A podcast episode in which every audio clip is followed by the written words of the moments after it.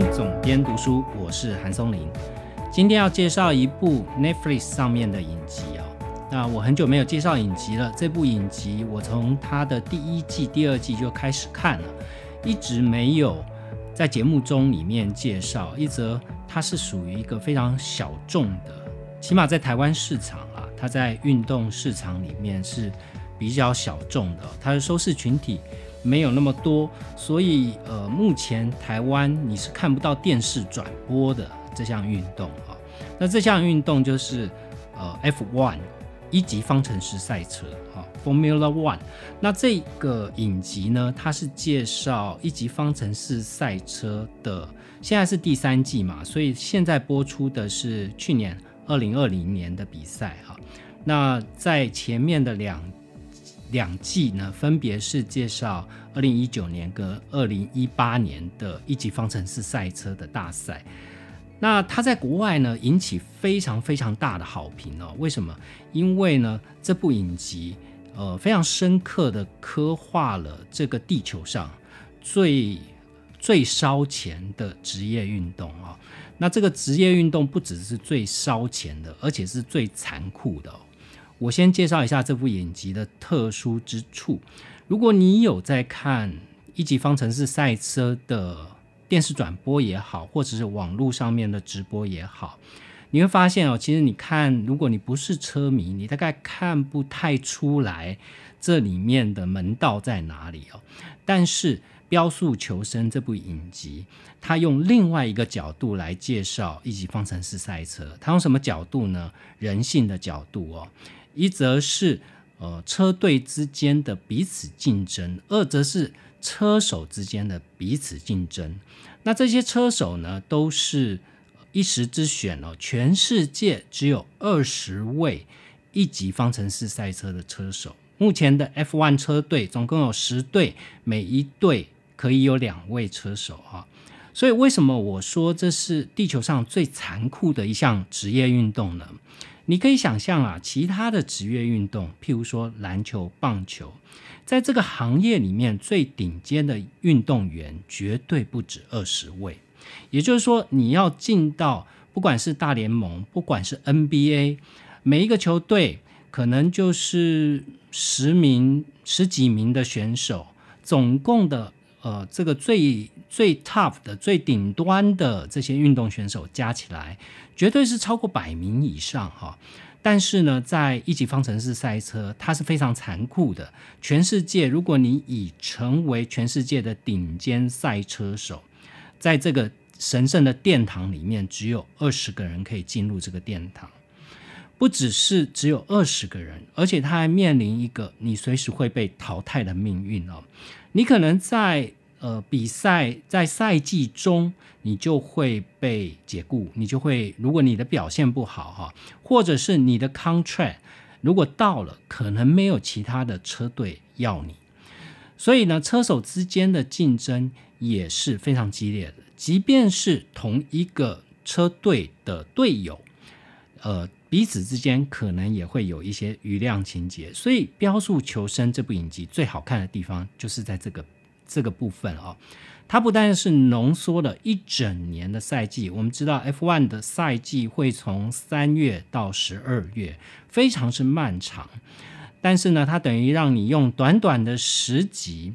这样的一部类剧情的纪录片，就把整个一整年的 F1 赛季最好看的部分，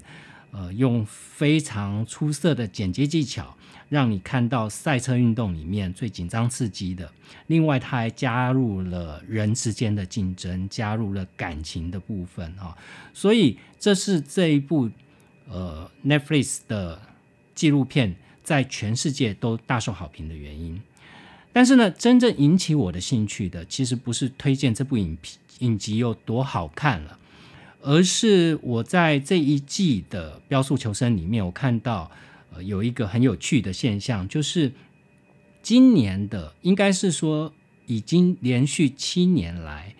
呃，宾士车队 Mercedes 啊，梅赛迪斯这个 F1 车队，当然它的母企业就是 Mercedes-Benz，那它已经是制七连霸了哦，制霸 F1 的赛车场哈。在它之前呢是红牛车队，它曾经四连霸。那 F1 车队里面不断的去开发一些黑科技，就是如何让车能够跑得更快。它的进步可能仅仅只是为了小数点下一位或下两位的更快一点点的速度啊。那今年呢，宾士呃去年吧，二零二零年的赛季，宾士就有一个黑科技啊，这个黑科技。呃，让宾士车队所向披靡啊！他前两位，他的两位车手永远都是前两名，在大部分的赛事里面。那这个黑科技呢，引起其他车队的抗议，很多车队都认为这是一个不公平的竞争。另外呢，这里面有一个呃曾经命运多舛的车队啊，叫做赛点啊，Racing Point。那这个车队呢？呃，之前是印度老板，后来这个车队陷入财务危机，被英国的私募基金呃买了下来，并且转手给一位英国商人哈。那这位英国商人也是 Austin Martin 的现任老板，他拥有百分之二十的股权。那这个 Racing Point 呢，他从赛季一出来就引起了非常大的争议，就是他的赛车呢跟 Mercedes 的赛车几乎长得一模一样啊。那因为他们的标准色是粉红色，所以所有车队就戏称它是一台粉红宾士哈。那它的一些呃 F1 赛车的技术也是从宾士手中购买而来哈，所以让它在今年的赛季表现十分亮眼，它突飞猛进哦，从一个后段班的车队跻身到中段班的车队。这就让我非常好奇啦，就是 F1 呃赛车这里面到底这些黑科技的加持哦，这引起我非常高的兴趣，所以我去做了一点功课，了解一下这历史以来哦 F1 赛车里面用了哪些黑科技。事实上呢，这些黑科技呃过去的黑科技，也就是造就了今日汽车工业的进步啊。一段音乐过后，让我带你。了解一下过去 Formula One 有哪些黑科技。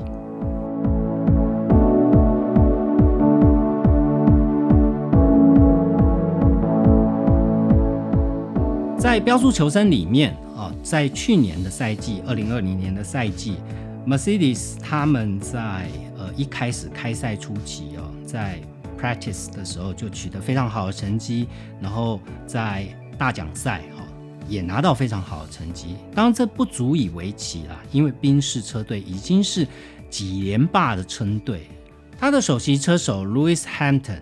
也已经是七连霸的世界冠军了，所以一开始大家并不足以为奇，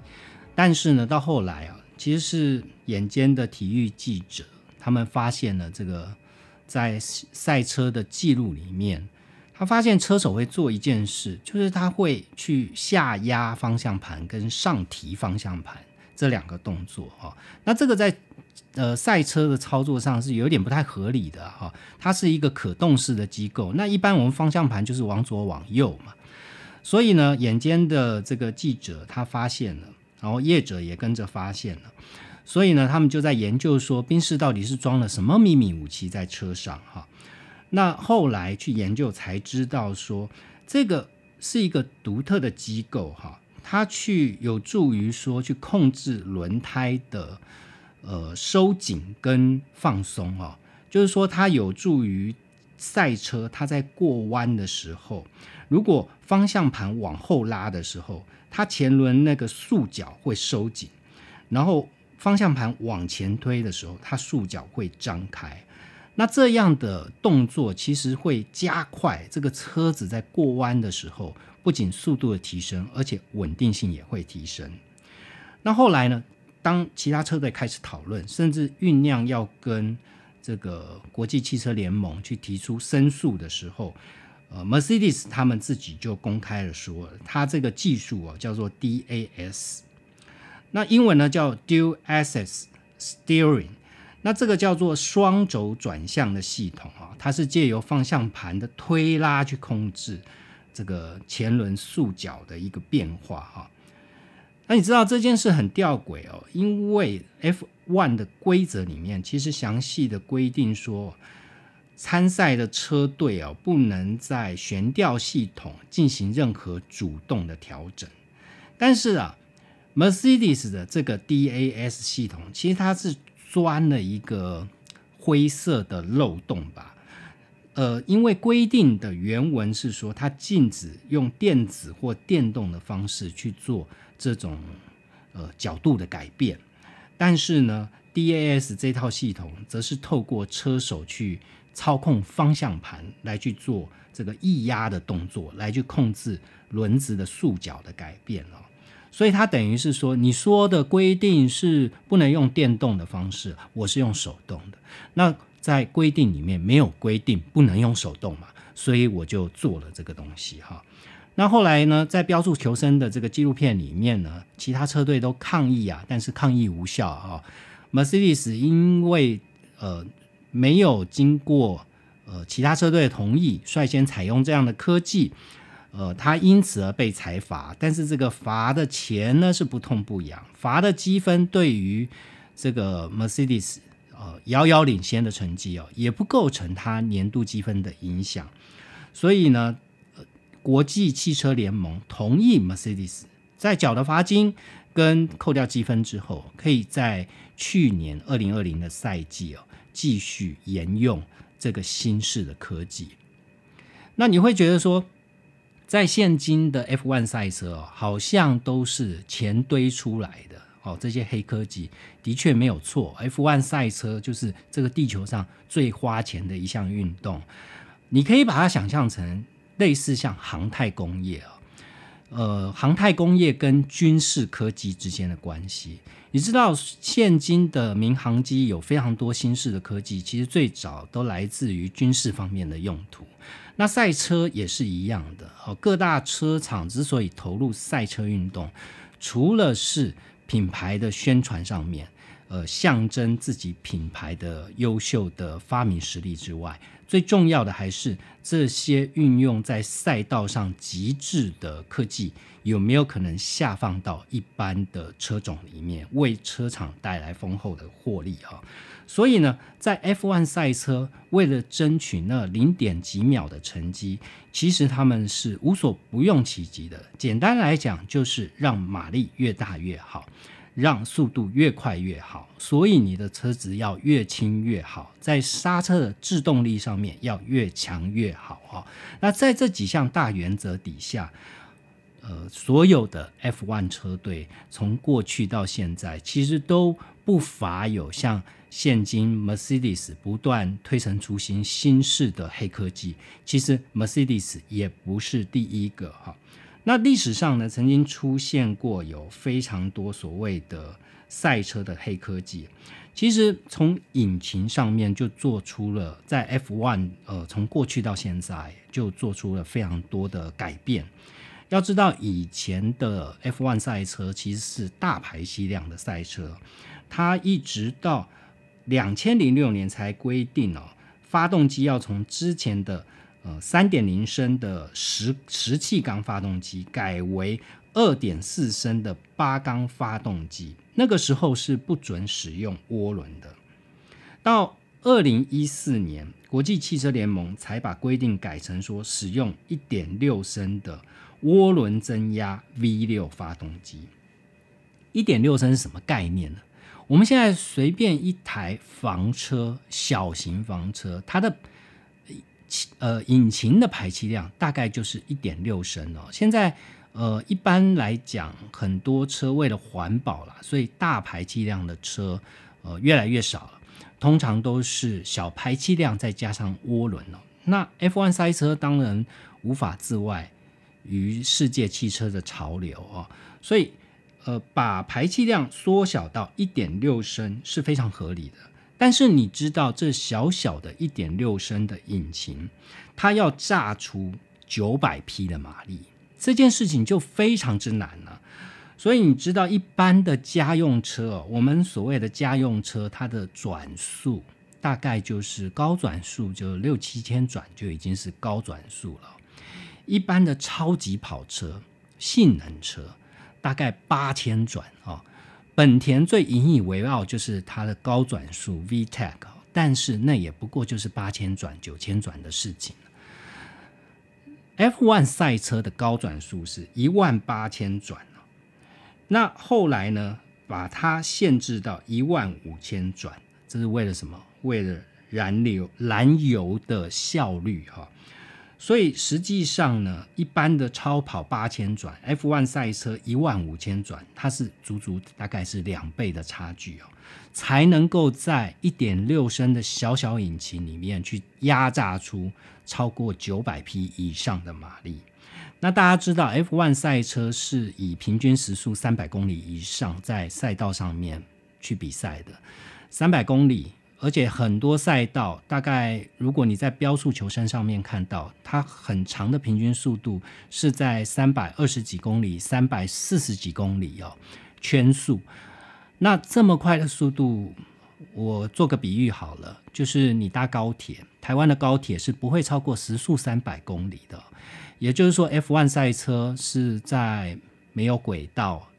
而而且会。呃，进出弯、绕圈的环境底下，用高铁用超过高铁的速度在赛道上奔驰哈，这基本上就是一种玩命的行为。所以就是因为他玩命啊，所以这个运动才会这么的好看啊。那刚刚讲过了，如果你要压榨出这样的性能，它势必要花很多钱了。F1 赛车有多花钱呢？随便举个例子，这我查资料查到的哈。因为呢，在今年二零二一的赛事，呃，国际汽车联盟给了新规定，但因为新冠疫情，所以延到明年才开始执行。就是每一家车队它会有所谓的 budget cap，那 budget cap 就是预算帽的意思，也就是说，他们每一个车队的预算投入在车队的经营上面是有预算的上限。为什么？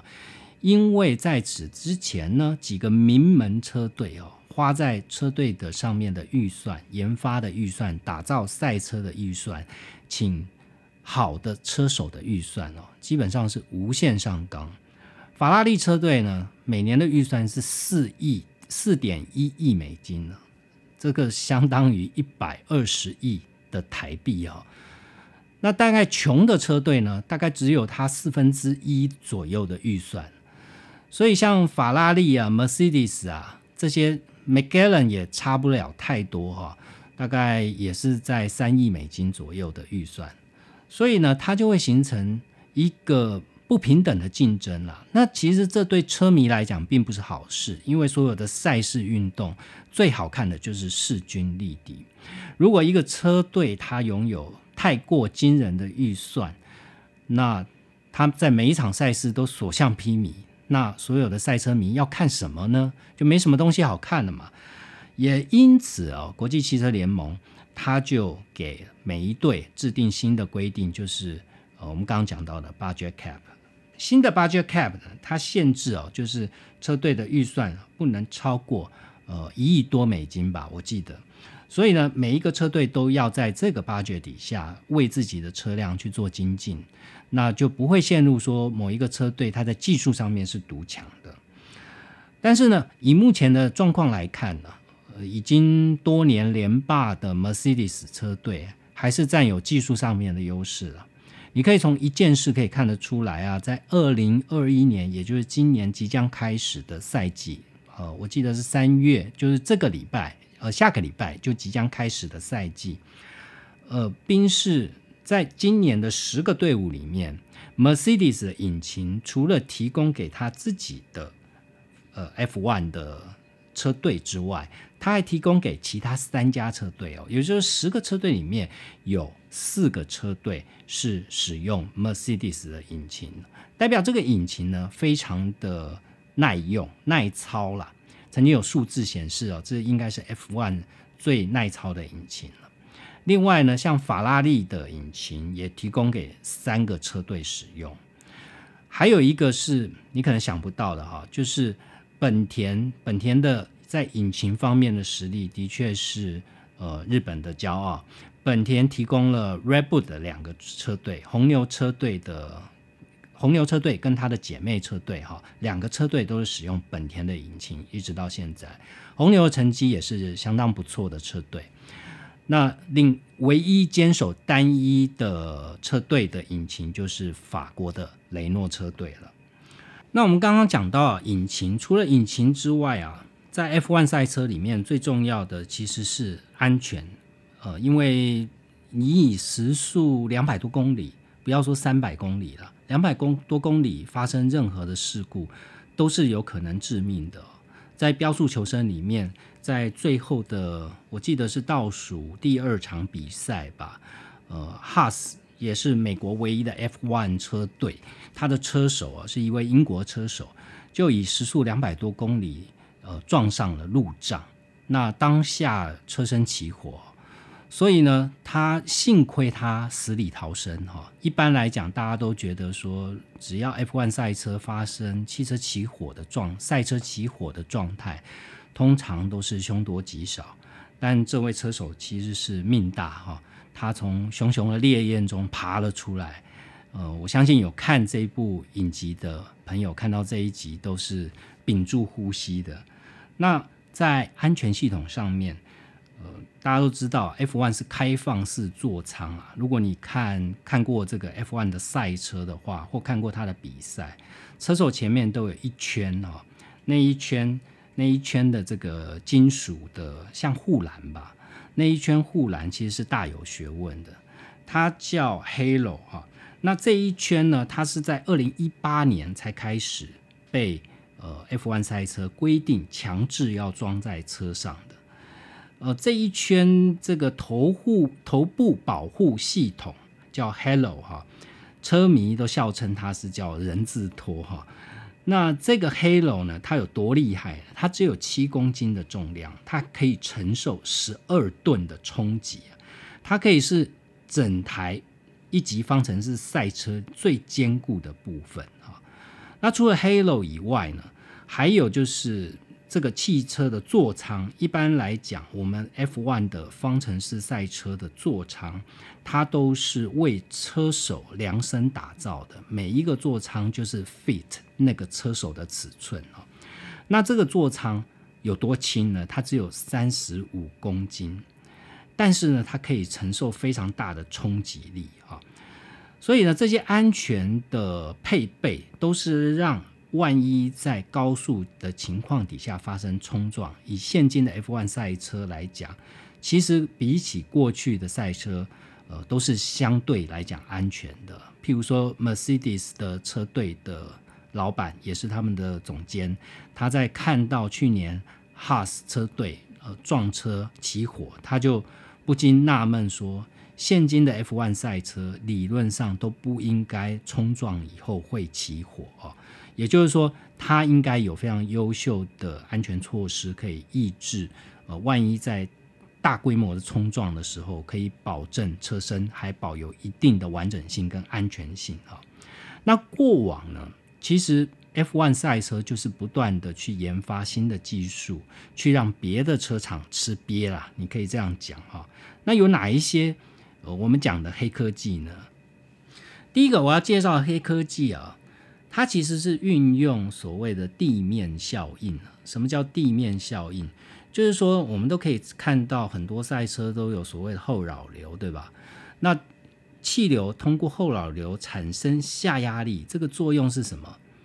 就是当你一台车以飞速这么快的速度前进的时候，我们可以想象啊，你当你搭飞机的时候，机鼻都会上扬。当速度提高的时候，车子也是一样啊。如果你没有下压力的话，当你速度到了一个临界点了，你的车头就会上扬。F1 赛车非常的轻呐，它的车体结构通常都只有七百六七百公斤的结构哈。这么轻的车子，六七百公斤什么概念？你今天随便一台家用车哦都是超过一千五百公斤，那电动车尤其重啊，电动车都是。大部分都是两千公斤左右，所以诶，一台 F1 赛车的重量，你不要看它好像是虎虎生威哦，其实它非常的轻。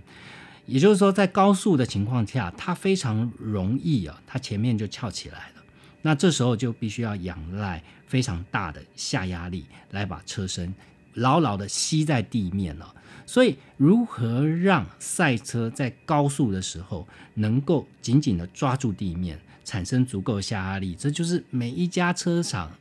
不断的做风洞测试、不断的修改车身的呃结构最重要的原因。那过去呢，曾经有呃有一些车厂去研发一些黑黑科技啊，让整台赛车如何被吸在地面上哈，包含像莲花车队啊，它就有。呃，它自己很独特设计的一个后扰流哈。那最有趣的是哦，有没有看过车子后面引擎那个排气管后面，它加了一个风扇？在 F1 的赛车历史上哦，确实就有一台车做做了这样这件事哦，在车尾的排气管后面加了所谓的风扇。那这个风扇的作用是什么呢？它其实就是为了让车底底盘跟地面这一段的空气把它抽出来，变成一个接近真空的状态。那你知道吗？一旦这个地方变成真空，它上面的底盘跟下面的地面就会牢牢的被吸住。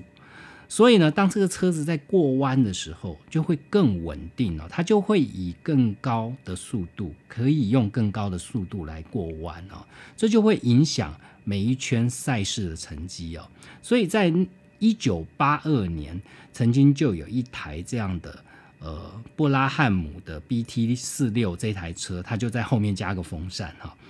那这一台车呢，它曾经拿过一次的分站冠军，但是呢，这个这个黑科技啊，也很快的就被像这一次 Mercedes 的例子是一样的，就是被国际汽车联盟给 ban 掉了，就以后禁止使用哈。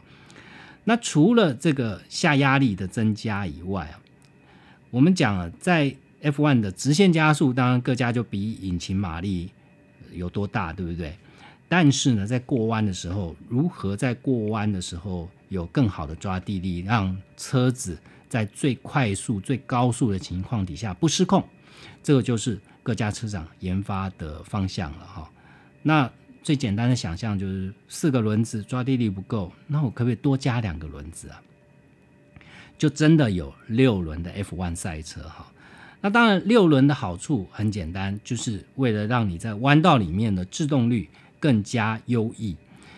而且它还有另外一个 bonus。就是说，你如果做六轮的话，前面的轮子你可以做的比较小，后面的轮子做的比较大，因为后面是驱动轮嘛，它要负责驱动整个车辆。前轮呢做的比较小，它的风阻系数就会比较小，所以它理论上是一个非常优异的设计啦。但是呢，这一辆赛车哦，就是六轮赛车，只有在一九七六年，它曾经拿过一个冠军啊。曾经上过奖杯，它不是一台非常成功的赛车，因为就 driver 驾驶者赛车手他的评论哦，就是说它只能在非常光滑的路面才能正常工作哈。那除了这个之外呢，在高速运转底下废废气的排放，就是 F1 赛车的废气，也被设计者拿来用作呃改进加强速度的一种工具哈。简单来讲，我前面有讲到了，下压力就是一切，怎么样能够榨取最多的下压力哦？所以呢，这个设计就被发明出来，这是在二零一零年的时候被发明出来。它就是运用废气来驱动所谓的双层扩散器哦。它其实是一个非常不起眼的设计，就设计在车身的尾端，在废气排出口的地方哈。那这个呢？这小小的设计，它其实跟这个就是废气的扩散器，再加上这个双层的扩散器，这两个组合起来，就有效的能够让 F1 引擎排放出的高速的空气产生更大的下压力。哈，那这个设计呢，呃，在二零一零年哦，让采用这个设计的三个车队。都取得了极佳的成绩，然后对手都只能苦苦的追赶哈。那这项科技呢，倒是没有被禁掉，所以各家车厂就呃，根据这样的原理去开发属于自己的这个双层扩散器，那也大量的被运用在赛车的科技上面 F1 赛车呢，对于所谓的空气力学上面的提升，除了为了要增加它的下压力，呃，为了弯道上面的控制能够更稳定之外，另外还有一个重点就是，当它在直线加速的时候，有有没有可能？呃，让它的速度变得更快。那其实，在二零一零年，McGallen 他们就有一个叫做呃 FD-Cart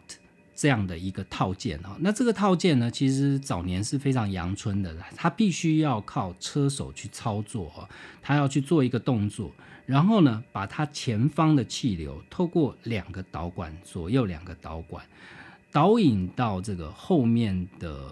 尾翼。下方，然后产生呃推动的速度啊，这个设计呢，其实会有效的增加呃在直线上面增加更高的尾速，但后来呢，呃国际汽车联盟把它禁掉了，禁掉原因是因为车手要腾出双手，他必须要离双手离开方向盘去操作这个机构，所以被视为一种危险的举动啊。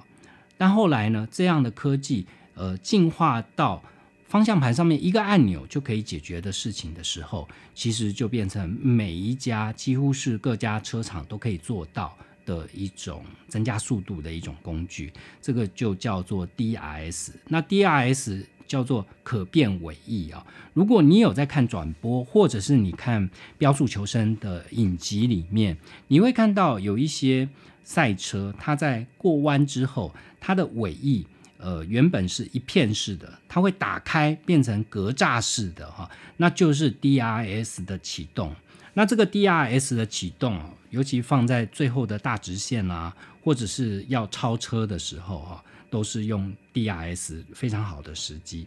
但因为 DRS 呢，这个会让整个速度增加十每小时十到十二公里。当然，对于像 F1 赛车这种分秒必争的状况，十到十二公里已经是一个很强劲的武器了。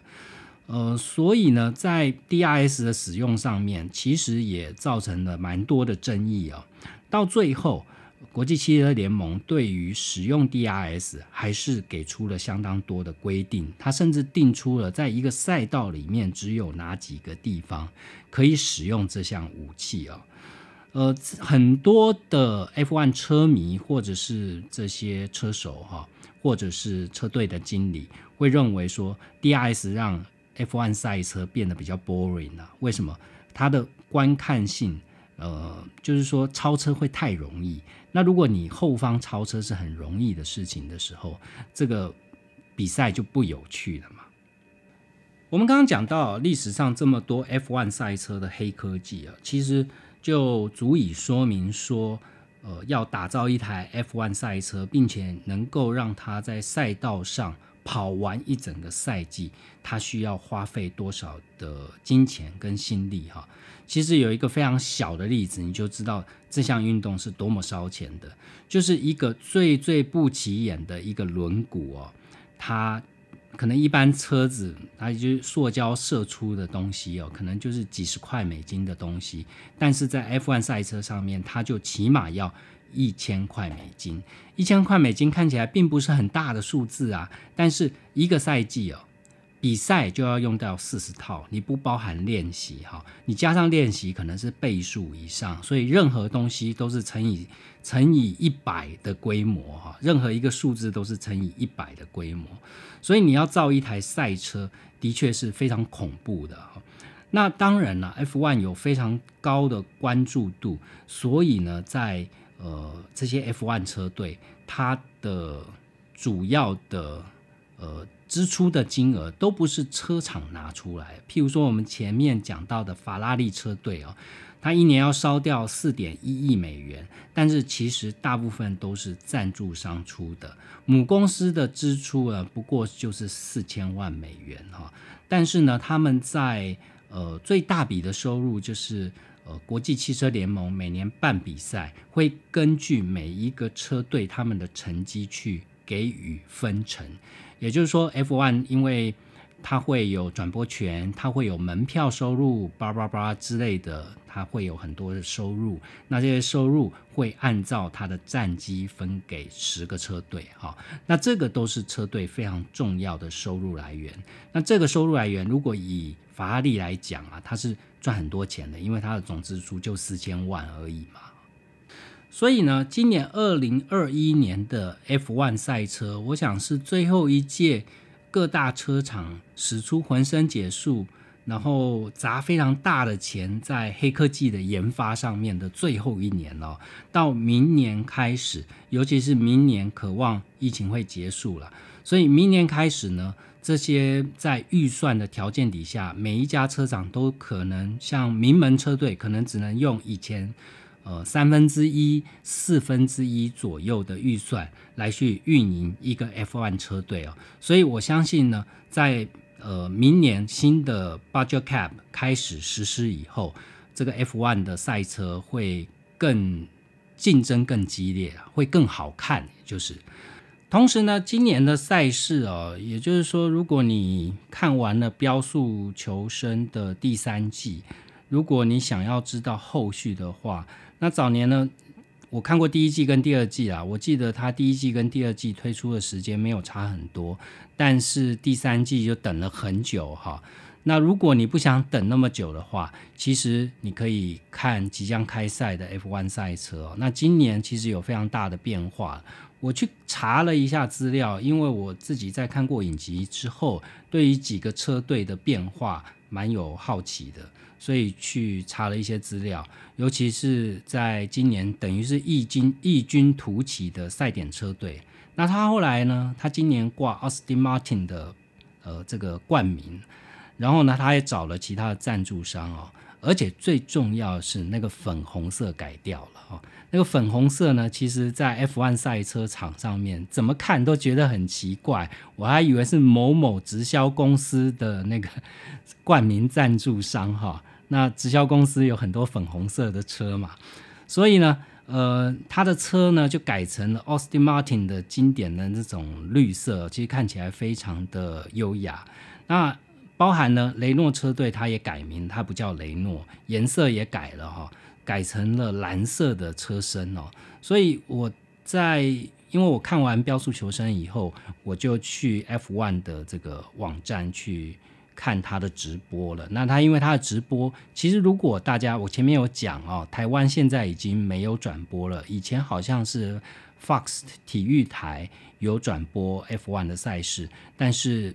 Fox 离开离开台湾了嘛，所以现在呢，其实你是看不到呃 F1 的赛车的电视转播，但如果你透过网络的话，其实 F1 的官网。呃，导师有提供，每个月只要二点九九元啦，也其实也蛮便宜的。那三月就开始了，所以我就直接付费了。那我接下来我已经看了他在巴林的这个 practice，就是一个预备赛哈。那今年的车队就看起来就是车子都长得不太一样哦。然后如第二个是说，如果你看赛事的直播，你必须要有一点。呃，心理准备，它不会像《标速求生》那么好看。《标速求生》呢，它是把剧情剪进去了，然后呢，它是浓缩了非常多场的比赛哦。所以，如果你呃有兴趣想要了解这个 F1 的赛事的话，你开始看了以后，呃，第一个是你要有一点心理准备去看那个精彩的超车过程，要有一点耐心。第二个是呢，呃。因为没有中文的转播，所以只有英文的转播。但我觉得其实也不是太难的英文啦，就是自己做点功课，对于车队跟车手有一定的了解。那《标速求生》这部影集呢，其实已经帮你把 F1 的目前的车队概况，它的主骑士者，然后他的车手，好，车手都是呃运动明星嘛。呃，尤其大部分的车手都长得非常帅哈，所以呃非常适合女性观众朋友有兴趣想要看赛车运动，呃，我都非常推荐大家呃看《标速求生》这部影集，以及呢，你如果接着下来有兴趣，就直接上 F1 的官方网站，直接付个二点九九块美金，呃，每一个月你就可以看，呃，直接的直呃在及时的看到最及时的 F1 赛车的赛况。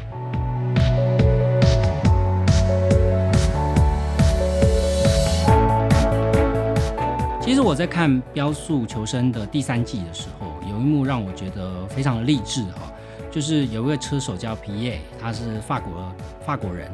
然后他原本是在红牛车队，那大家都知道红牛车队，呃，是仅次于 Mercedes 车队啊，第二名。那他们几乎都是在一二名的竞争了，也就是说，其他人真的都是第三名啊。那皮耶这位车手原本就是在红牛车队担任车手的工作，但是呢，他在去年被下放了，他被下放到红牛的这个